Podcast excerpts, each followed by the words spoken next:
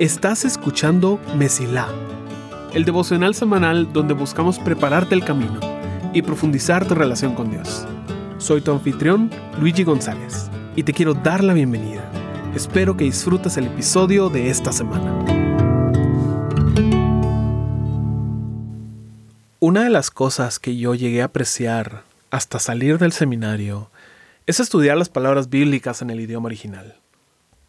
Y antes de que quites el podcast diciendo qué aburrido es eso, que ya escuchaste suficientes mensajes sobre amor se dice ágape en griego y que la Biblia ya fue traducida por una razón, quiero pedirte la oportunidad para explicarte por qué es tan interesante.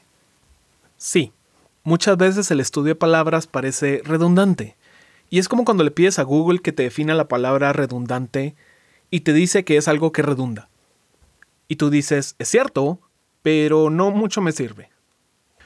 Pero, pero, pero, pero, pero, pero, a veces hay palabras que cambian, y mucho. Mi ejemplo favorito es la palabra condescendiente, porque en español significa actuar con el deseo de agradar a alguien. Pero en inglés, condescending significa actuar con un sentido de superioridad. Completamente opuestas. Y a veces pasa lo mismo con los versículos que nos aprendemos.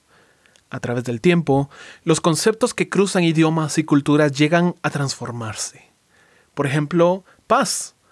El shalom del pueblo hebreo es mucho más tangible y real que el concepto de Irene griego, que se volvió más abstracto. No digamos la idea que tenemos hoy de paz como un sentimiento y la ausencia de estrés. El punto es que a menudo no concuerdan nuestras definiciones con lo que dice la Biblia y repetimos las mismas palabras sin hablar el mismo idioma. Actuar de una manera diferente a lo que nos dice la palabra siempre nos va a causar sufrimiento. Por eso, quiero aprovechar el mes de octubre y explorar cuatro palabras para aclarar confusión y, primero Dios, mejorar tu calidad de vida como cristiano. Así que si sigues conmigo, gracias y bienvenido. Para empezar en grande, hoy vamos a hablar de mi palabra bíblica favorita, praus.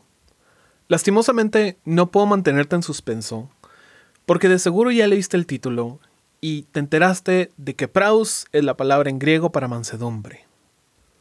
Y mansedumbre es de esas palabras que escuchas a menudo en la Biblia de pequeño y tal vez llegas a aceptar que realmente no sabes qué significa.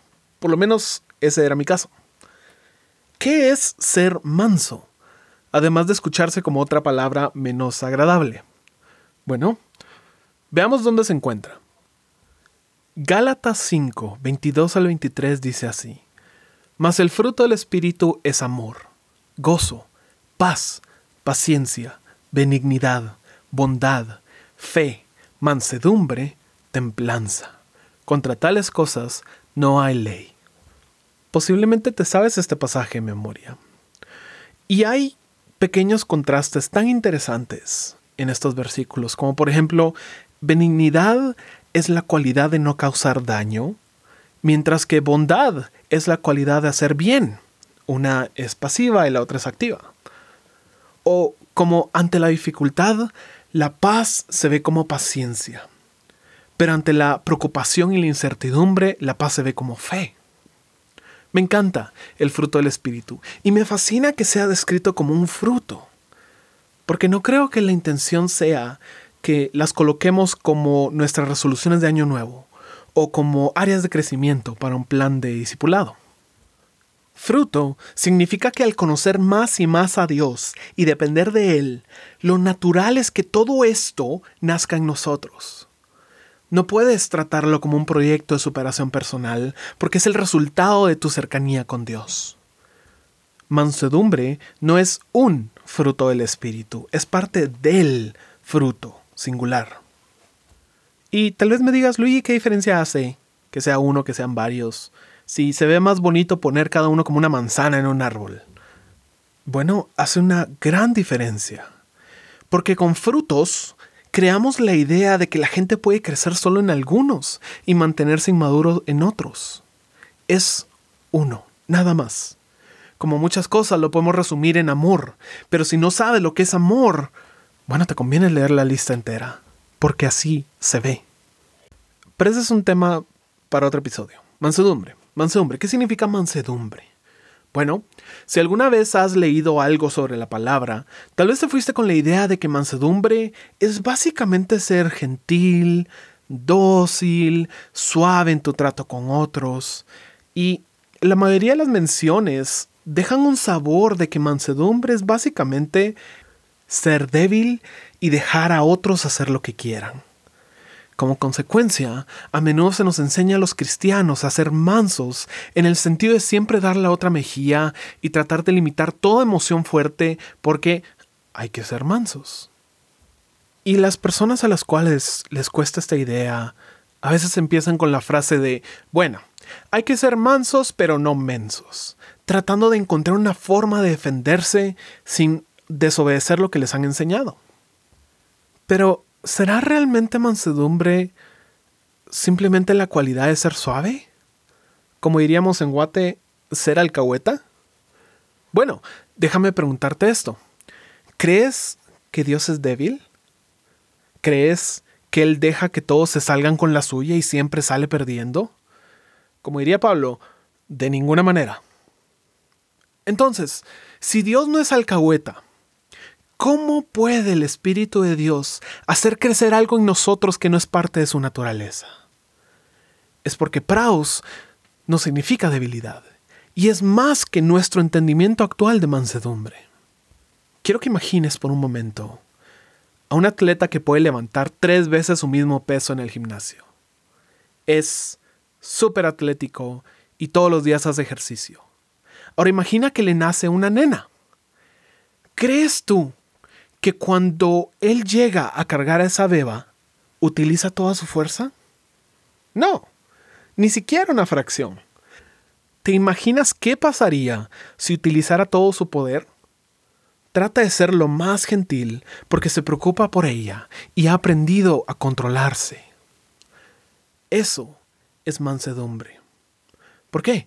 Porque praus y por consecuencia mansedumbre es la cualidad de poder restringir tu fuerza por amor a alguien más. Una persona que es débil no puede tener la cualidad de mansedumbre porque requiere que tenga fuerza para restringirla. Una persona que tiene gran capacidad, pero lo usa solo para su propio bien, no es mansa porque no beneficia a nadie más que a sí mismo.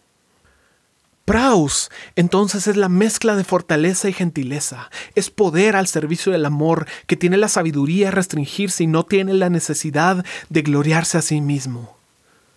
Entendiendo eso, escucha estos versículos. Hermanos, aun si alguien es sorprendido en alguna falta, ustedes que son espirituales, restáurenlo en un espíritu de mansedumbre, mirándote a ti mismo, no sea que tú también seas tentado. Gálatas 6:1. Quien es sabio y entendido entre ustedes, que muestre por su buena conducta sus obras en sabia mansedumbre. Santiago 3:13. Si nos santifiquen a Cristo como Señor en sus corazones, estando siempre preparados para presentar defensa ante todo el que os demande razón de la esperanza que hay en ustedes. Pero háganlo con mansedumbre y reverencia 1 Pedro 3:15. Hazte la pregunta, ¿Jesús era manso? Por supuesto que sí. Sabía cuándo debía actuar, pero también cuándo debía restringirse por el bien de alguien más. La misma encarnación es el mejor ejemplo de mansedumbre que existe. Porque mansedumbre es restringir tu poder por el bien de otro y dejar tu estado de Dios para hacerte un hombre por el bien de otros es lo más manso que puedes hacer. Pero entonces, ¿cuál es el problema? ¿Por qué nos cuesta tanto esta cualidad de mansedumbre? Pues porque queremos probar nuestro valor a nosotros mismos y a otros. Queremos que nos respeten, que nos amen, que nos admiren, y eso a menudo nos lleva a hacer cosas que son egoístas. Por eso me gusta mucho la frase de que un cadáver no tiene nada que probar. Porque nosotros estamos muertos. Gálatas 2.20 dice, con Cristo he sido crucificado. Y ya no soy yo el que vive, sino que Cristo vive en mí. Y la vida que ahora vivo en la carne, la vivo por la fe en el Hijo de Dios, el cual me amó y se entregó a sí mismo por mí. La mansedumbre se expresa, ese prao se expresa hasta que entiendes que no tienes que probar nada. Porque tú has sido comprado. Tú no tienes que probarle nada a nadie.